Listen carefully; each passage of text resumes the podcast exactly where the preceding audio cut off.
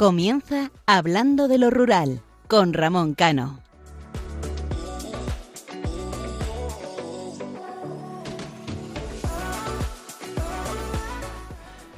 Buenas noches a todos nuestros oyentes. En el programa anterior dábamos la bienvenida al mes de diciembre y en este programa lo despedimos. Cómo pasa el tiempo de rápido y en la gran mayoría de las ocasiones sin darnos cuenta o disfrutar de los momentos. Porque muchas veces nuestra cabeza no se encuentra en el presente, sino planificando lo del futuro. Y llega ese futuro y tampoco lo disfrutamos. Pero, ¿y si no llega? En el programa anterior comentaba que hacía o hacía una propuesta a todos nuestros oyentes de realizar un acto solidario, ya que llegan fechas de más compromisos con nuestra fe, con nuestros compatriotas y en lo, y en lo que quiero pensar que somos algo más solidarios. Acaba diciembre y finaliza un año. Para muchos habrá sido estupendo, para otros no tanto, y otro sector de la población dirá que baña año apiadándose de lo sufrido. Yo le saco una reflexión o un refrán que sabéis que soy muy de ello. Dios aprieta, pero no ahoga. Y la verdad que, como digo siempre, el refranero español es viejo, pero sabio. Los malos momentos a lo largo de nuestra vida nos hacen más fuertes, transformar nuestro carácter, ver las cosas de diferente forma y buscar soluciones a las circunstancias que vengan. La vida no es un camino de rosas, por mucho que nos ayuden o acompañen. Llegará un momento en el que tendremos que andar solos, nos guste o no. Y, y en esos momentos es donde nos damos cuenta de la debilidad o fortaleza que tenemos. Seguramente y lo más probable es que seamos débiles, pero a medida que vayamos haciendo camino, iremos descubriéndonos a nosotros mismos en los aspectos que somos más vulnerables, pero de igual forma en los que tenemos un carácter que no conocíamos. Y tener carácter no significa ser maleducado ni faltar al respeto, simplemente tener fuerza para decir las cosas que a lo mejor no nos gusta, pero también lo podemos llamar personalidad, una palabra que en la actualidad está algo en búsqueda y captura. ¿Y por qué digo todo esto? Pues haciendo referencia a lo comentado en el programa anterior, llega la Navidad, fechas familiares, con sus pros y contras, con ausencias y bienvenidas, pero también con gastos extras. La semana anterior escuchaba el telediario y había dos noticias que me impactaron. La primera y más negativa o realista, tal y como se encuentra en nuestra querida y maltratada España, decía que cada vez más los españoles tienen que recurrir a créditos para llegar a final de mes y así capear la inflación.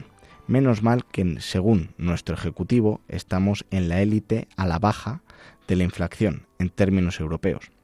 En ocasiones me gustaría conocer la materia que degustan, porque o yo vivo en otro planeta o me pierdo. No sé si decir qué cara más dura o qué poca vergüenza. En la, otra noticia hablaba eh, que en la actualidad el 60% de los españoles les cuesta llegar a final de mes. Seguramente muchos de los que me escuchan dirán, pues algo de razón tiene. Y que uno de cada cuatro hogares ya no pueden ahorrar. Va a pasar a ser una palabra olvidada en nuestro día a día. Datos preocupantes que demuestran la debilidad de una sociedad, la pérdida de motivación. Y no es nada nuevo, es una realidad que vemos y sentimos, incluso padecemos. Cuando las deudas aprietan, el buen humor baja y la alegría se pierde y se incrementa el estrés o las depresiones, lo que llevamos hablando en muchos programas, salud mental, etc., etc. La otra noticia decía que la media de gasto en los españoles para esta Navidad sería de unos 735 euros entre regalos, viajes y cenas. Ojalá los 47 millones de españoles se pudieran permitir un gasto de 735 euros.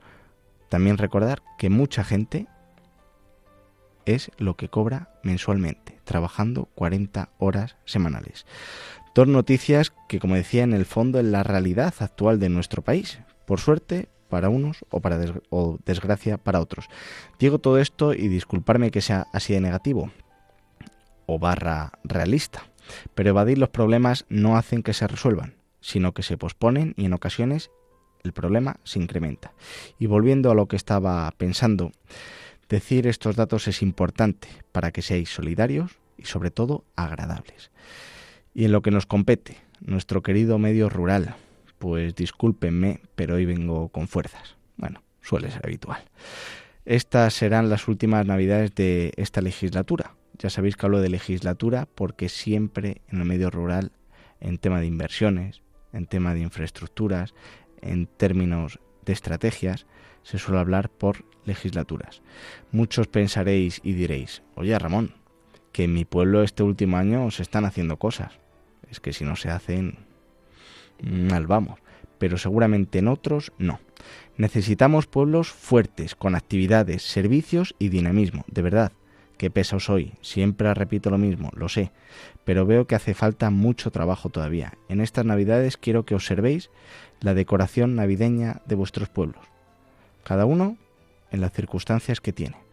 Luego las actividades también que se realizan para atraer turismo, cada vez más gente sale o aquellos que se pueden permitir por el tema económico salen a disfrutar de estas fechas eh, de los pueblos.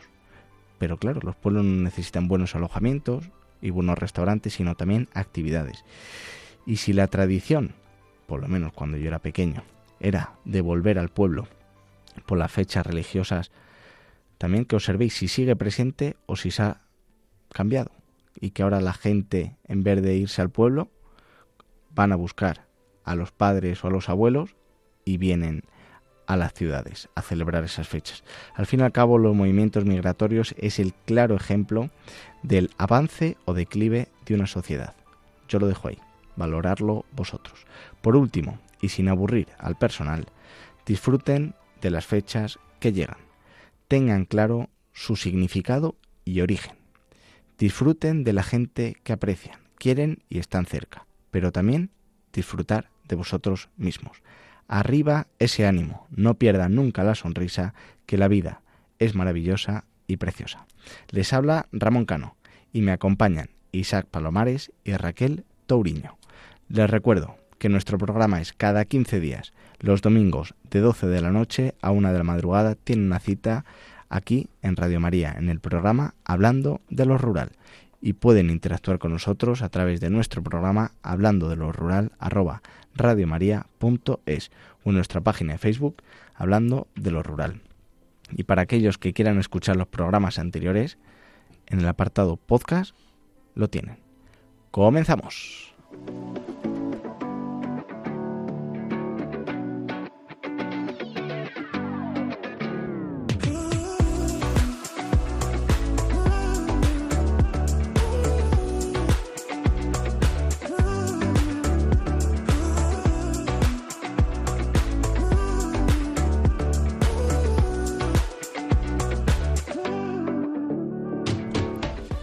Pues esta noche sí que tenemos al equipo completo. Isaac, muy buenas noches. Muy buenas noches. ¿Qué tal se van aproximando estas fechas? Fíjate, estamos justo a una semana de entrar en el día de Navidad. O sea que tremendo. Dentro de una semana eh, las familias estarán terminando de cenar por la Nochebuena, arrancando el día de Navidad. O sea, fechas muy señaladas para nosotros. ¿Lo vas a celebrar en la capital o en el pueblo? Mm, la Nochebuena en la capital, aquí, bueno, en la capital, en Boadilla del Monte. Y la Nochevieja toca mi tierra manchega. Sí, señor, no es 50-50. Raquel, muy buenas noches. Hola, ¿qué tal? Buenas noches. Bienvenida otra vez. Sí, yo soy como el me voy como el río, es el Guadalquivir, voy apareciendo, desapareciendo. ¿no? El, Guadiana, el Guadiana. El Guadiana, el Guadiana. Así que lo estaba diciendo, ya me di cuenta. Hemos hecho no llegamos a Sevilla, Jova. Hemos hecho, no hables de Sevilla, que luego vamos a dar un poquito de caña por lo último que ha hecho el gobierno. ¿Qué tal? ¿Cómo estás? Eh, estaban diciendo nuestros oyentes, incluso el técnico, que, bueno, y Raquel, digo, es que Raquel es una mujer doblemente ocupada. Yo le tengo que pedir perdón a todos los oyentes, a vosotros como compañeros, porque eh, a veces eh, no se llega a todo y hay que priorizar. Y bueno, eh, sabéis que estar cerca y haciendo muchas veces lo que hago, los que me seguís, cerca de, de las vecinas, de las mujeres sobre todo y de mi provincia, pues es pues lo más importante. Entonces, bueno, pues hay que priorizar un poquito y a veces pues me tengo que, que evadir de estar con vosotros eh, por la madrugada, pero bueno, que vuelvo siempre y con ganas. No te preocupes porque sí que es verdad que las mujeres rurales, los vecinos y la, y la provincia y el pueblo mm, hace falta que haya gente comprometida. ¿Dónde vas a pasar las navidades y estas fechas navideñas y religiosas que a muchos se le olvidan?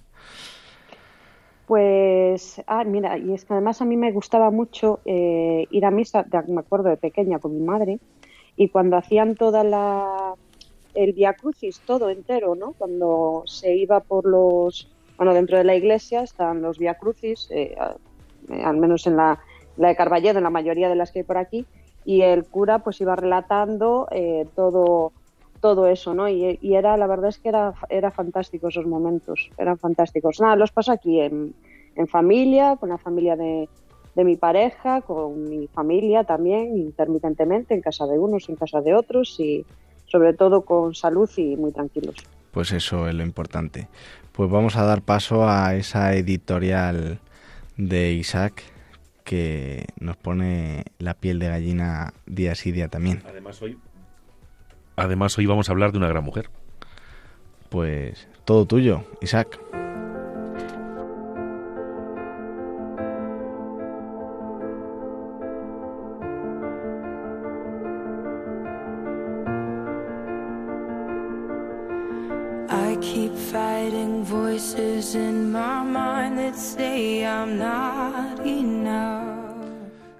A lo largo de la vida nos cruzamos con infinidad de personas Personas que nos aportan siempre algo en nuestro recorrido por este mundo, que últimamente parece estar loco.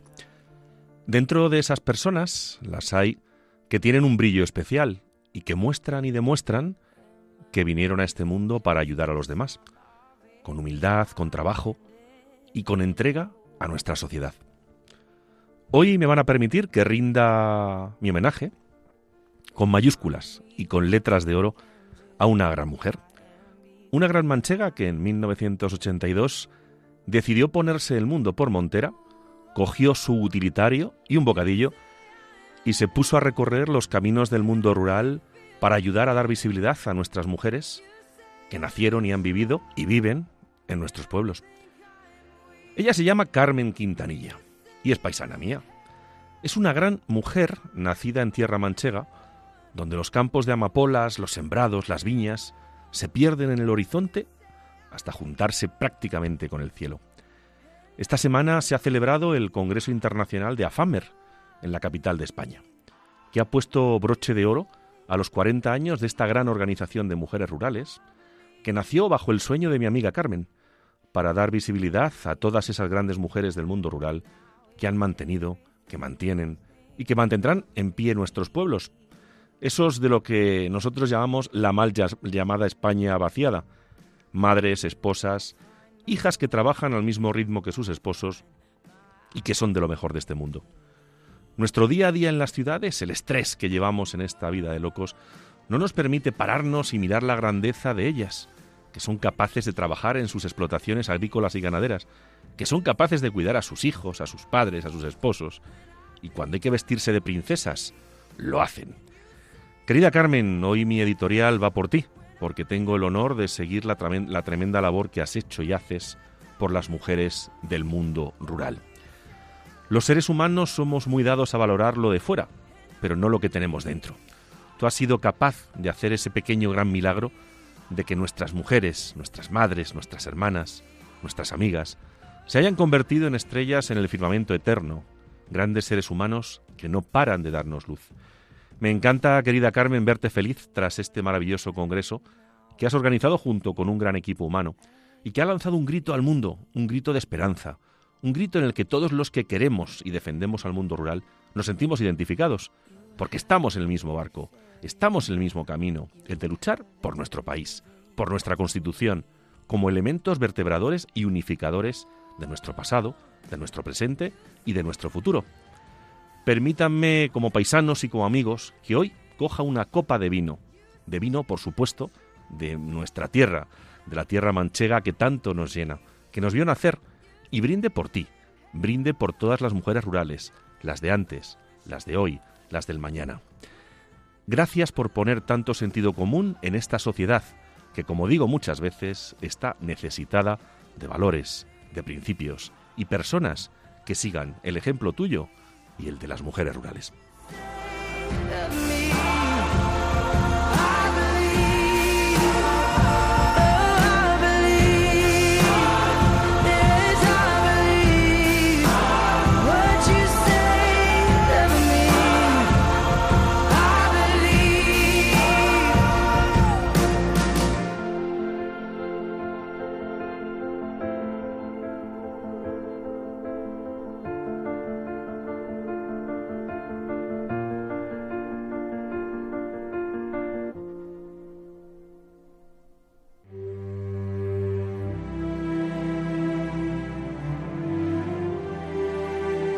Jesús vino, Jesús vendrá, Jesús viene.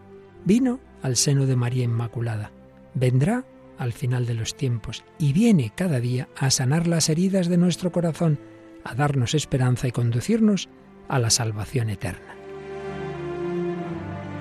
Sin embargo, aún son muchos los que no conocen a Jesucristo. Por eso, Radio María quiere colaborar con la Iglesia en el anuncio de la buena noticia del Salvador. Para ello necesitamos tu ayuda. Tu oración, compromiso voluntario y donativos nos permitirán prolongar la voz de Juan Bautista y preparar los caminos del Señor. Puedes informarte de cómo colaborar llamando al 91 822 8010 o entrando en nuestra página web radiomaria.es. Radio María, la fuerza de la esperanza. Pues como decía el padre, eh, todos los que hacemos los programas aquí en Radio María somos voluntarios.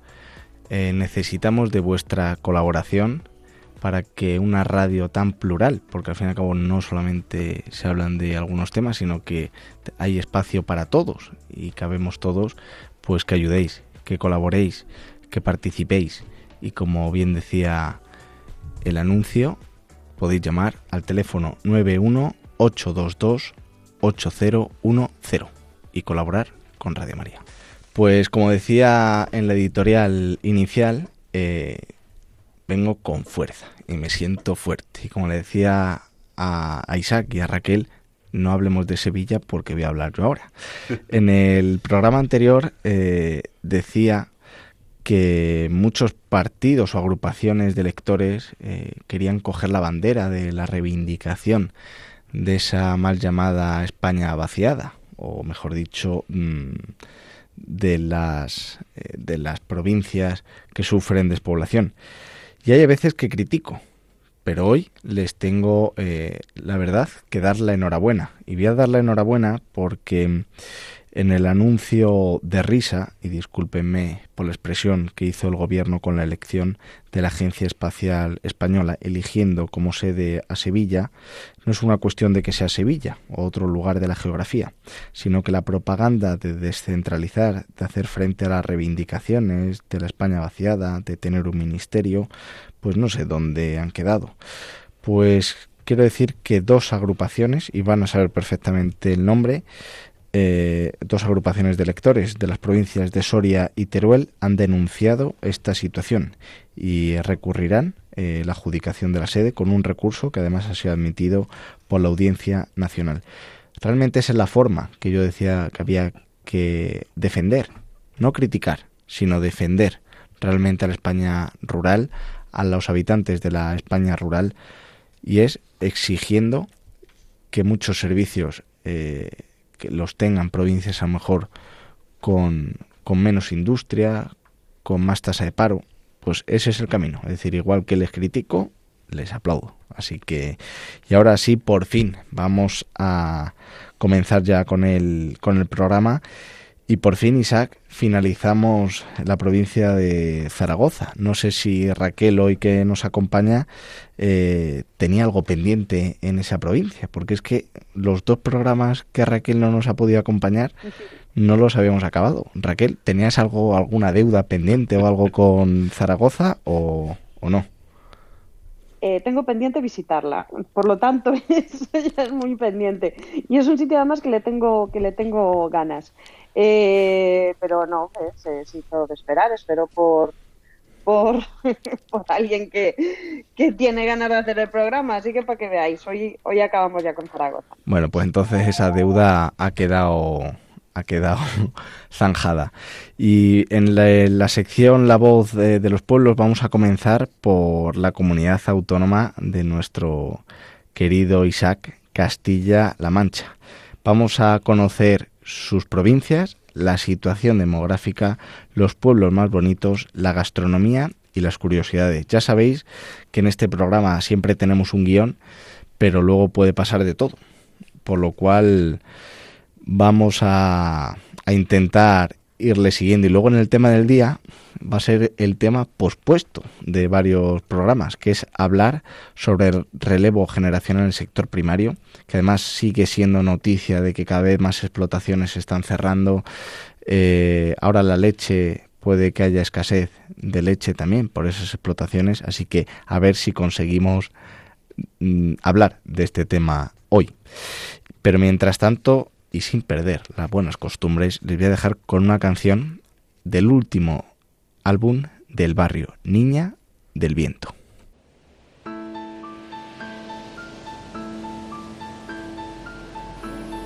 Fue la manera más injusta de suicidarme. Y desde aquel día mi sueño desapropiado tuvo la brillante idea de meterte en un pasaje. Y desde ese momento mis noches envueltas en luna ahora son tinieblas suplicio, locura.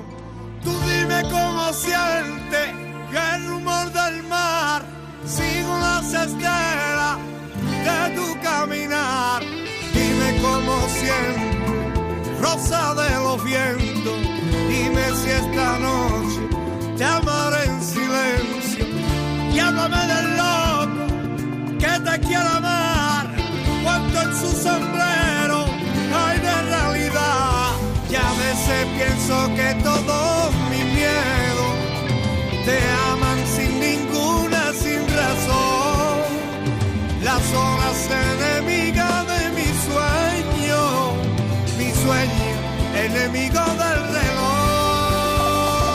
Niña del viento, espuma de la mar, saben tus adentros, a tierra de.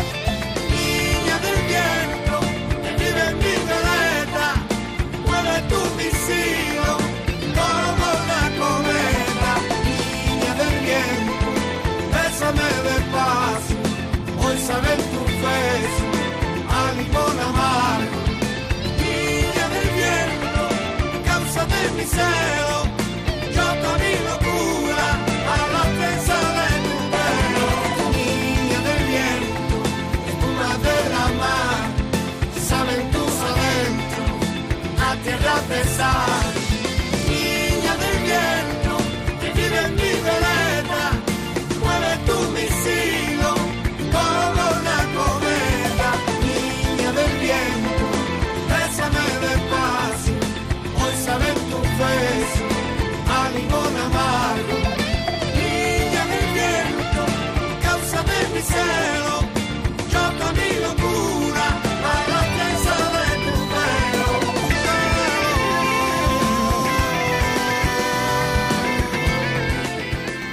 Escuchas Radio María.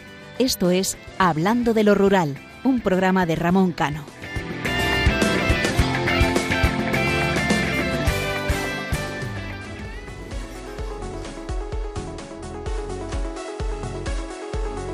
La voz de los pueblos.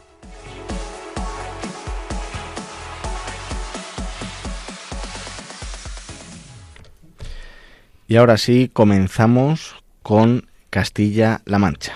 y vamos a empezar por la provincia de Guadalajara. Vamos a dejar a un lado el Levante para más adelante y eh, la provincia de Guadalajara tiene 288 municipios con una población de 260.000 65.588 habitantes. Según datos del padrón continuo en España, a 1 de enero de 2022, Guadalajara tiene 265.588 habitantes. Es un ligero crecimiento de 3.593 personas sobre los 261.995 empadronados en localidades de la provincia del año anterior. En 2019, el último año previo a la pandemia, las cuentas se cerraban con 257.762 habitantes. Que la población crezca no significa que rejuvenezca de forma apreciable. De hecho, los 11.581 con edad inferior a 4 años contrastan con los 16.159 entre 15 y 19 y sobre todo con el grupo de edad más bollante, que es el de los que tienen entre 45 y 49 años, que agrupa en esta provincia a 24.590 personas. Si abrimos el foco, vemos que Castilla-La Mancha registra 2.052.193 eh, habitantes, con un aumento de población de 2.631 personas, un 0,1% en comparación con el mismo periodo de 2021. Por provincias, Guadalajara es la penúltima en número de habitantes, superando apenas a los 195.516 de Cuenca, y Albacete tiene 386.464, Ciudad Real 492.591 y Toledo está en cabeza con 709.403 habitantes. Por sexos, eh, 1.026.128 son hombres y 1.023.434 son mujeres. El número de extranjeros inscritos asciende a 192.723 en la comunidad autónoma, 3.156 más, eh, lo que representa un ascenso del 1,7%. Y una curiosidad, bueno, pues sabíais que el municipio de Valtablado del Río, en la provincia de Guadalajara, tiene una superficie de 25,21 kilómetros cuadrados y es uno de los menos habitados de España, debido a que posee una población de únicamente 8 habitantes. Según datos del INE de 2018, es así donde, donde podemos estar. Y según los datos, en 1991 la población era únicamente de 18 habitantes. En consecuencia, la pérdida a lo largo de los años pues, ha sido gradual, pero bueno, eh, está ahí y se constata. Fíjate que lo ponemos como curiosidad y realmente es una desgracia.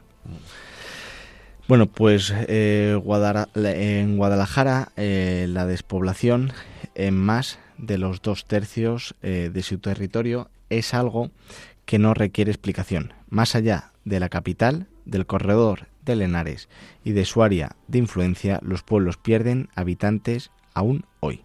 Queda muy lejos en el tiempo la gran sangría de los años 60 del siglo XX, cuando la inmigración se convirtió en la norma y redujo a la mitad el censo provincial.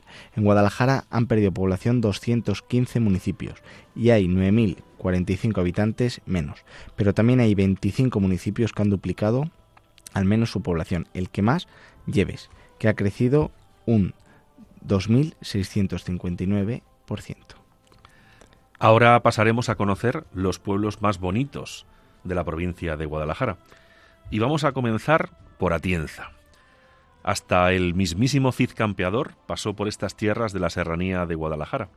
El castillo de Atienza, verdadero icono de la provincia, debía impresionar lo suyo en la época, porque en el cantar aparece descrito como Peña Fuerte. Hoy el castillo parece mantenerse en equilibrio sobre el filo de un promontorio rocoso. En la Edad Media fue tan importante que, aparte del castillo, llegó a contar con 14 iglesias esta bellísima localidad. Parte de ese esplendor se puede comprobar paseando por sus entramadas y empinadas callejuelas y descubriendo sus antiguas casas señoriales blasonadas. La Plaza del Trigo es el epicentro de toda visita para poder ver diferentes casas señoriales de gran interés. Brihuega, por sus campos de lavanda. Cualquiera situaría este pueblo en la Toscana o en la Provenza. Sin embargo, está a menos de 100 kilómetros de Madrid Qué suerte tenemos en España. Sus huertas y jardines le han valido el sobrenombre del Jardín de la Alcarria e hicieron que Alfonso VI, que Alfonso VII, VI, ¿no? Sexto, sí, por favor, ¿cómo estoy? Que Alfonso VI de Castilla quisiera vivir aquí. Lo cierto es que cuando florece la lavanda, su color morado crea un bello contraste con la piedra gris con la que están construidos sus edificios. Cada mes de julio, cuando comienza la cosecha de esta flor, arranca el Festival de la Lavanda. Entonces, el pueblo se anima para posteriormente caer en un amable letargo, ideal para conocer sus monumentos más representativos, como la Real Fábrica de Paños o sus iglesias del románico tardío. Valverde de los Arroyos. Este pueblo aparece en el centro de su extenso término municipal como si fuera una isla, hecho de piedra y pizarra en su totalidad. Es uno de los pueblos negros de Guadalajara más destacados. Si con el destello de un rayo de sol le parece al viajero ver un destello, que no lo achaque a algo divino, sino a algo mucho más terrenal, la cuarcita que se usa en el remate de la cubierta. Estos son detalles que se descubrirán en el Museo Etnológico. El entorno es como para lanzarse a caminar, sobre todo para llegarse, para llegarse hasta la catarata de la Chorrera, que cae sobre los escalones de piedra que descienden más de 120 metros. Es de las más altas de España. Pastrana. Pueblos como Pastrana fueron los que empujaron a Camilo José Cela a hacer su famoso viaje por la Alcarria, Viaje a la Alcarria. Quizás su libro más sencillo, más inmediato y más directo, como él dijo en alguna ocasión. En su época, para llegar se tenía que ir hasta el empalme de Tendilla y allí esperar al otro coche que llegaba desde Madrid, a eso de las siete o siete y media de la tarde. Hoy es mucho más fácil llegar hasta este bello municipio declarado conjunto histórico artístico, una instantánea del tiempo pasado, como lo definió el gran Nobel español arte, literatura, historia. Destacan monumentos importantes como el imponente Palacio Ducal o la iglesia de la Colegiata y, por supuesto, su barrio del Albaicín.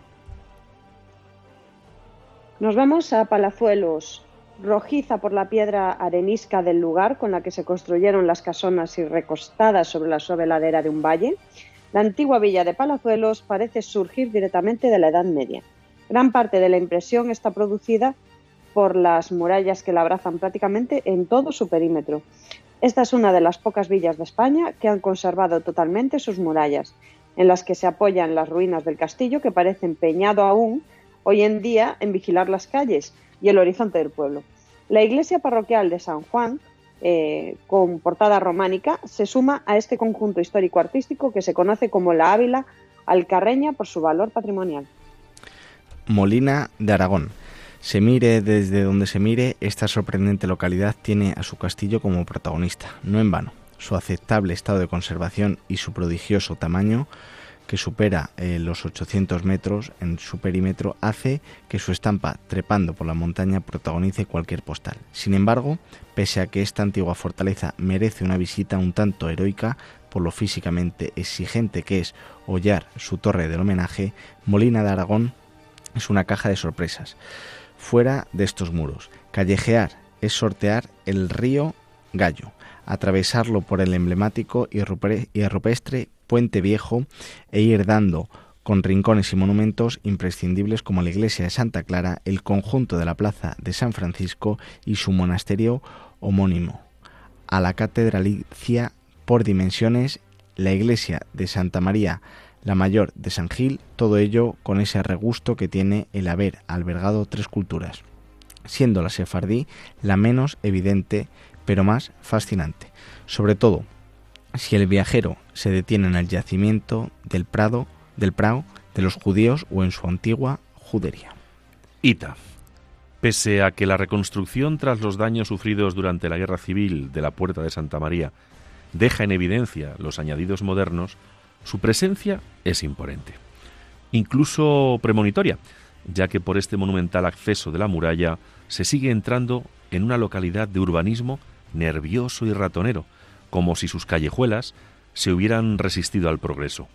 Sin embargo, Ita no se conforma solo con mantener ese trazado del medievo, también conserva edificios y estructuras de antaño que lo convierten en un fascinante conjunto histórico-artístico, repleto de sorpresas, con el palenque medieval, que hoy en día aún acoge duelos, como icono de este idilio entre épocas, o la Casa Museo del Arcipreste de Ita, un centro de interpretación que pone de relieve la figura del autor del libro del buen amor. Sigüenza. Hay localidades que, bueno, pues pese a no asombrar por su población, Sigüenza apenas supera los 4.000 habitantes, tienen hechuras de ciudad. En parte esa sensación se transmite por el vacío demográfico de esta provincia que hace que aquí se concentren grandes servicios, pero también por el impresionante potencial monumental que atesora este lugar. De hecho, se podría recorrer al completo uniendo sus imponentes monumentos, un conjunto que sueña ser patrimonio de la humanidad en 2024. Esta fecha no es casual, ya que supondrá el noveno centenario de la fundación de una microurbe cuyo pasado sigue a flor de piel. Lugares como su imponente castillo, una fortaleza que se podría ver casi desde el espacio por sus dimensiones, su catedral, una eclética caja fuerte que guarda como joya la, la capilla del Doncel, o su plaza mayor, escenario de conciertos, vermús y trillones de fotos por su belleza, su simetría y sus hipnóticos soportales. 2024 es la fecha, casi vuelta. Y como decía al inicio del programa, aquí llevamos un guion y luego o no nos da tiempo o por lo cual vamos, por lo menos para ir dejando ya temas cerrados, porque tenemos entrevistas pendientes, tenemos que responder a los oyentes en, del correo electrónico, vamos a hablar eh, de ese tema del día que decíamos al comienzo que es el relevo generacional. Pero antes le vamos a dejar con esta canción.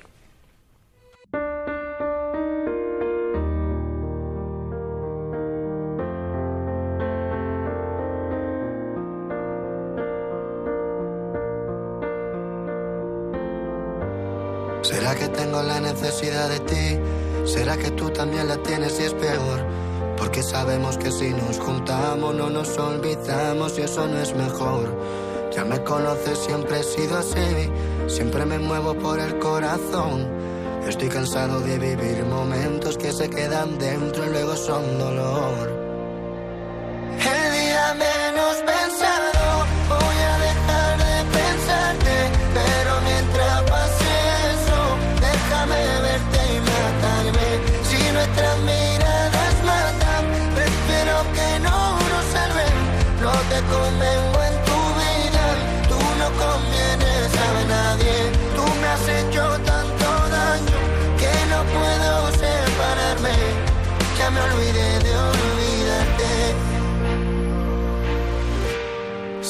Ya perdió el sentido que intentemos lo imposible? Porque sé que el amor es ciego, pero el nuestro es invisible. Queriendo escapar de ti, pero contigo al mismo tiempo. Pensando que con un lo siento arreglarás lo que nos sirve. Yo que nunca creí en nadie sin saberlo, tú viniste. No compartías tu vida, pero un trozo a mí me diste. Me hiciste normalizar que mi vida fuese increíble, pero ahora tienes que irte.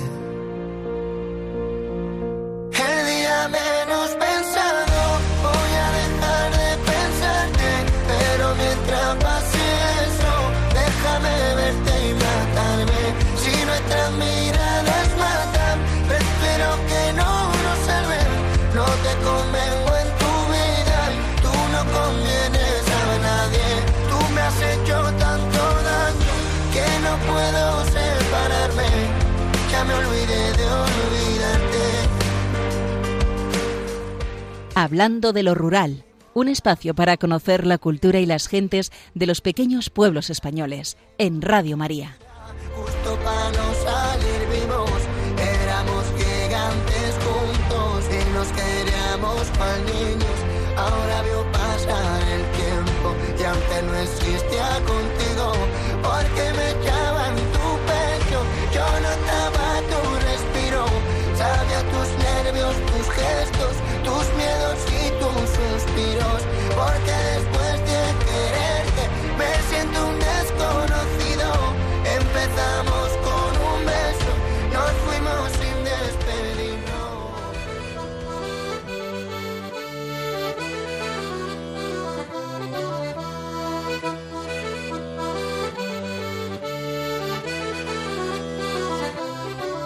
El tema del día.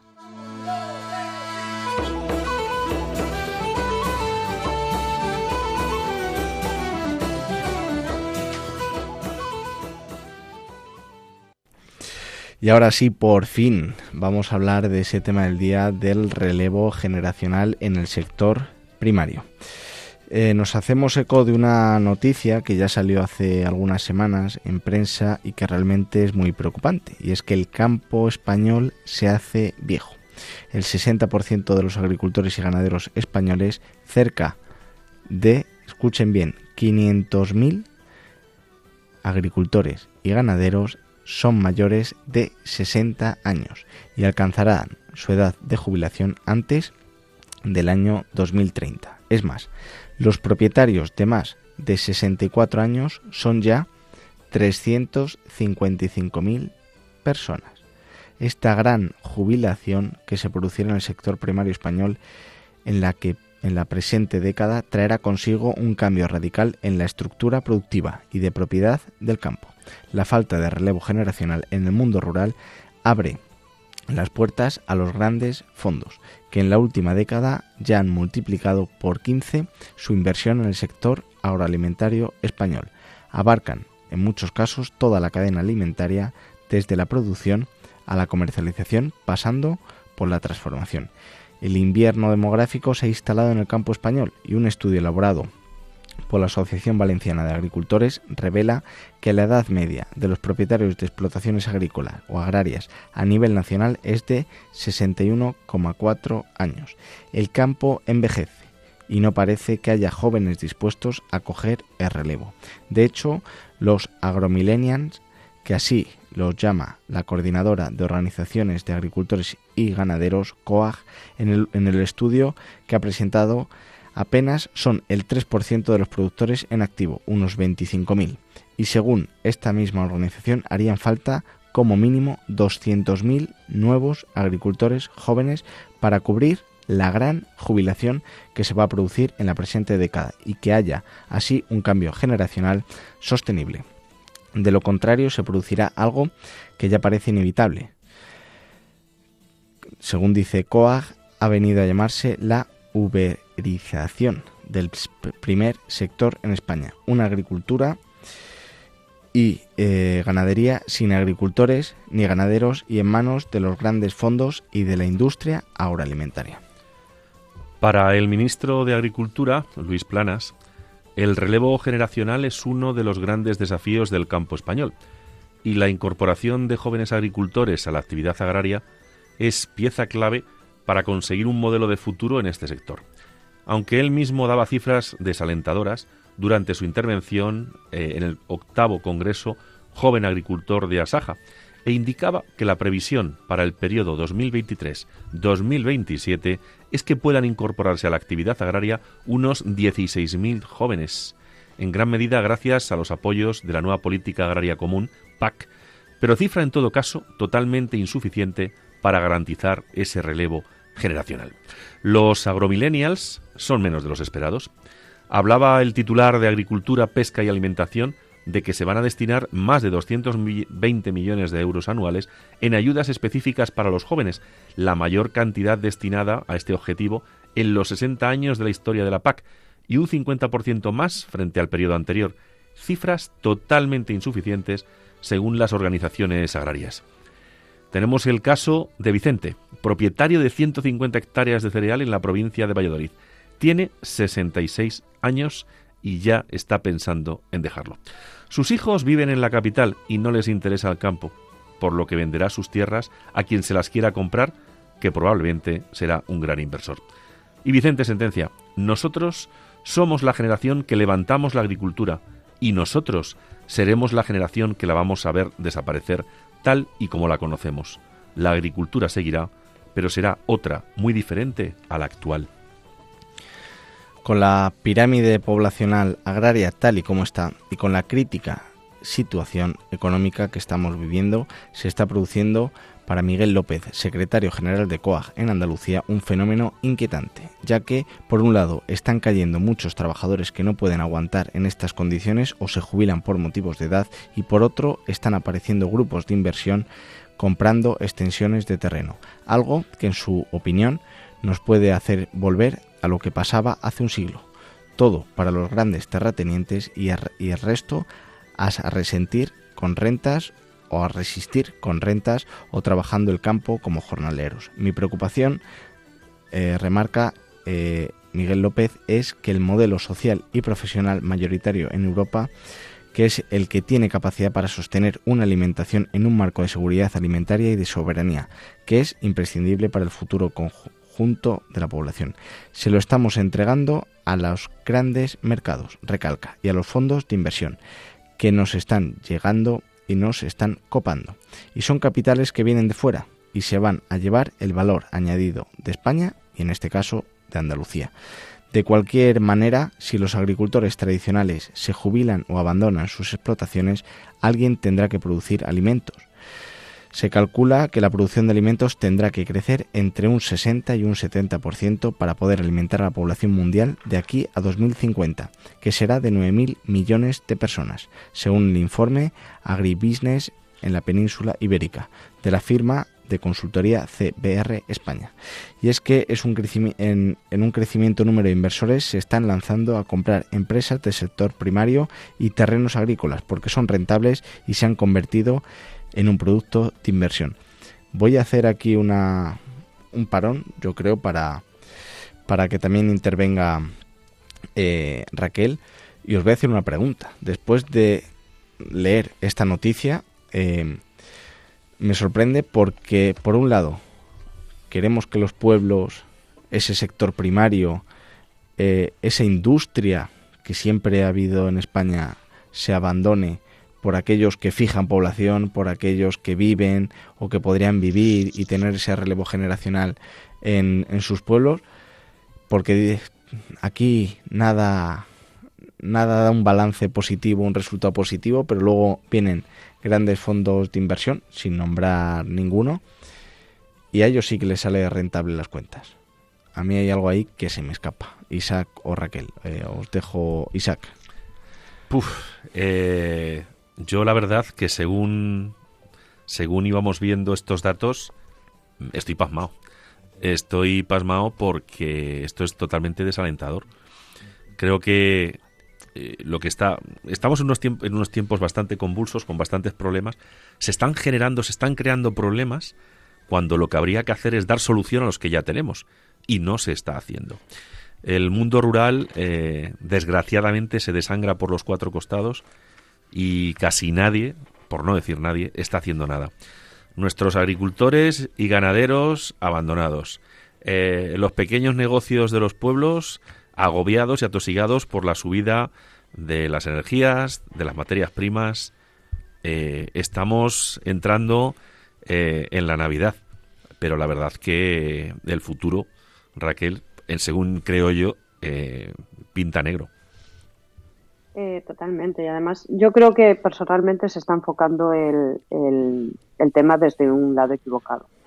A veces que haya mucho dinero encima de la mesa no significa que, que, vaya a solucionar el problema, porque muchas veces no se entiende eh, cómo piensa el rural y qué es lo que necesita. Y esto se debe a que las personas que reparten ese dinero pues no están en contacto con, la tierra y con las problemáticas.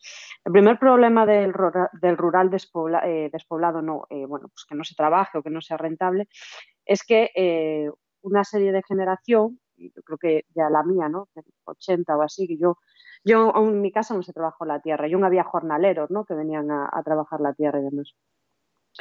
se nos dijo que teníamos que estudiar, estudiar una carrera, nuestros padres no querían ese futuro duro para nosotros, es decir, todo, todo eso que nos metieron en, la cabeza hizo que al final, claro, ¿dónde estudias una carrera?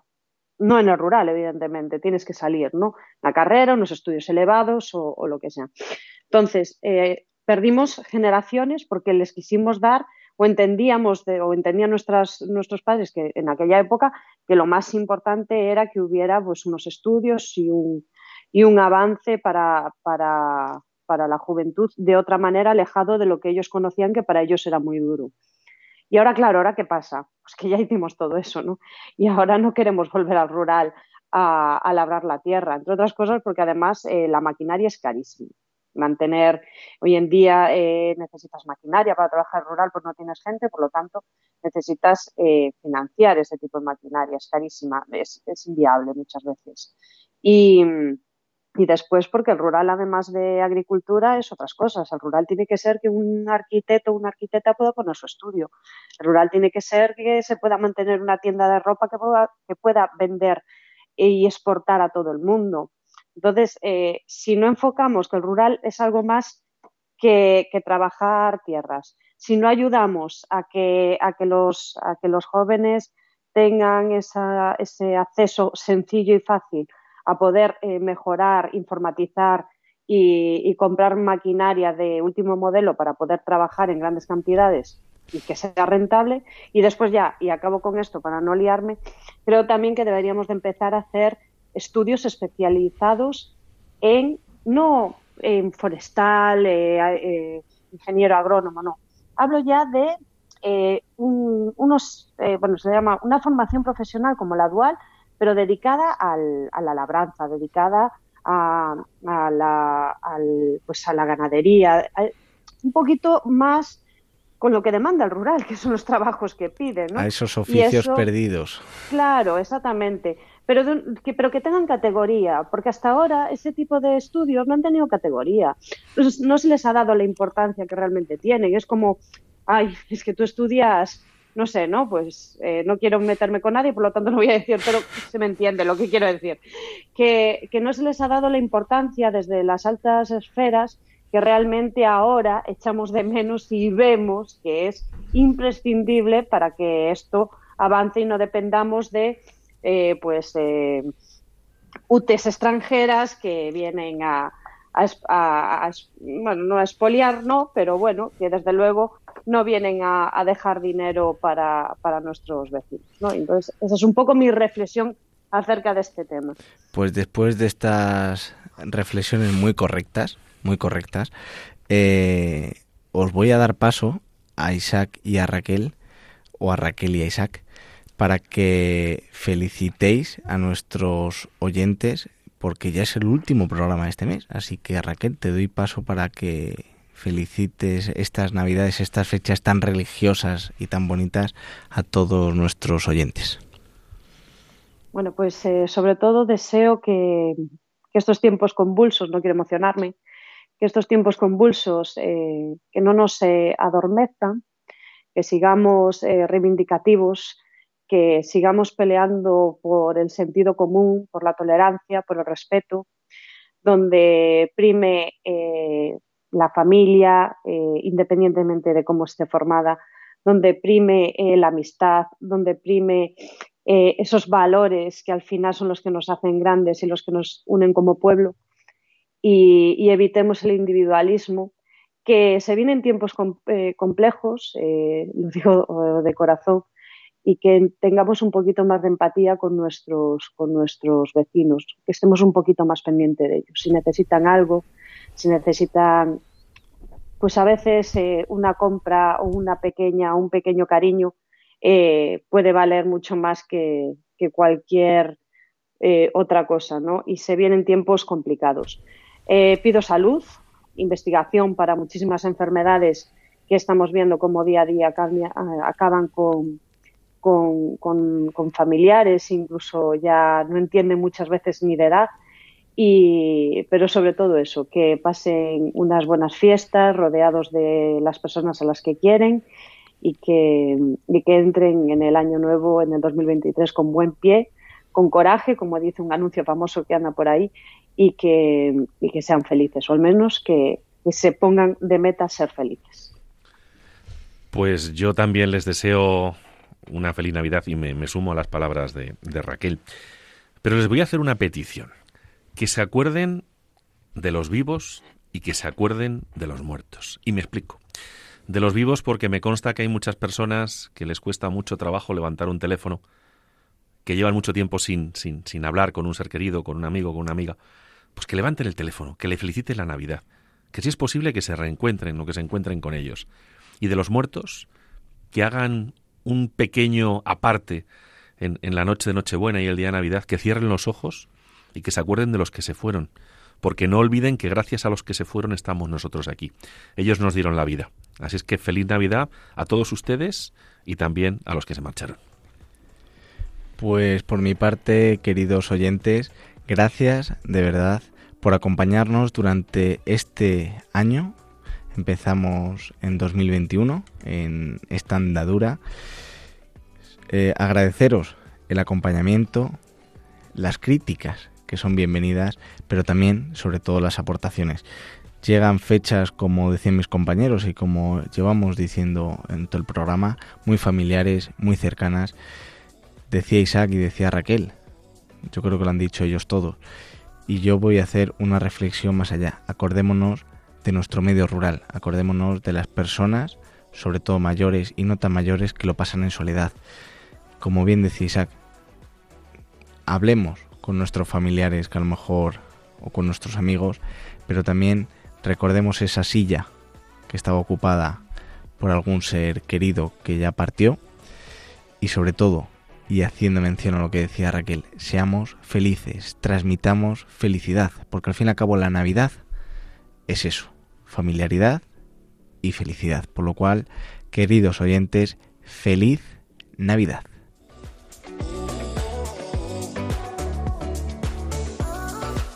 Han escuchado en Radio María Hablando de lo Rural con Ramón Cano.